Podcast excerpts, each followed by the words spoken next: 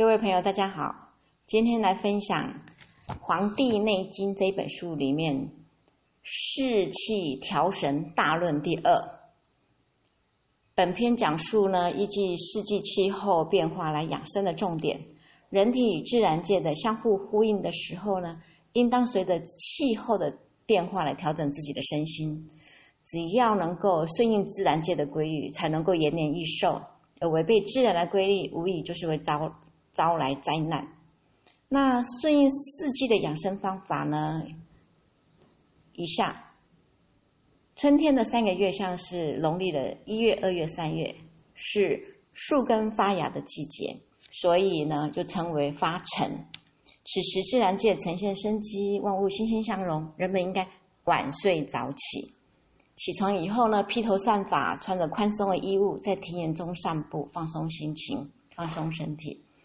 那么使精气神呢，随着春季生发的万物一起勃发，这就是适应春季的养生法则和方法。那如果违背呢，就会伤损肝脏，夏天就会很容易出现寒冷性的病变。这是因为春天的温暖阳气是夏天阳气的基础，夏天的时候呢。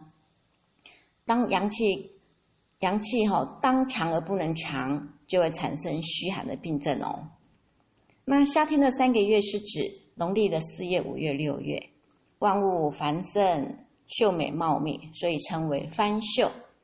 天地阴阳之气互相的交接，植物开花结果。此时人们应当要晚睡早起，不要因为白天过长而厌烦，要保持心情舒畅。使阳气通畅宣泄，维持对外界事物的浓厚兴趣，这是顺应夏季养生的法则跟方法。如果违背呢，就会伤及心脏。到了秋天就会可能产就会生病哦，因为夏天的长是冬是秋季的收的基础。如果长气不足，秋天的收的能力就会变差，就会生病。那冬至的时候，病情可能还会再加重哦。接下来谈秋季的三个月是农历的七八九，收藏平常、收容平常的季节，那自然就会呈现出一派丰收而平静的景象。天高风急，气地清明，此时人们应该像鸡一样的早睡早起，保持精神情志的安宁。防范秋季肃杀之气对人体的侵袭，收敛精神情志而不使其外散，使秋气平定，肺气清肃，这就是与秋季相对应的帮助人体收的方法和原则。如果违，如果你违背了，肺气就会受到损伤。那么到了冬天的时候呢，阳气当长而不能长，就会出现消化不良的腹泻病哦。再来谈谈冬季的三个月是农历的十、十一、十二，是紧闭坚长的季节，为生机潜伏、万物之长的季节。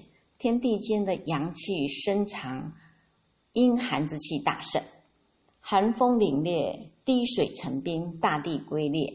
此时人们应当要早睡晚起，一定要等到太阳升起之后再起床。使精神情志安宁，而不要妄动，如同潜伏起来一样，不受寒风气候刺激，尽量保持温暖，不要过多出汗，损伤正气。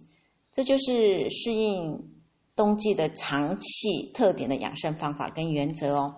如果违背冬藏之气，肾脏就会受到损伤。到了春天，阳气当生而不能生，那就会出现。味觉一类的疾病哦。那么今天第一次分享这个《黄帝内经》的精华，我们下次再会哦。谢谢大家。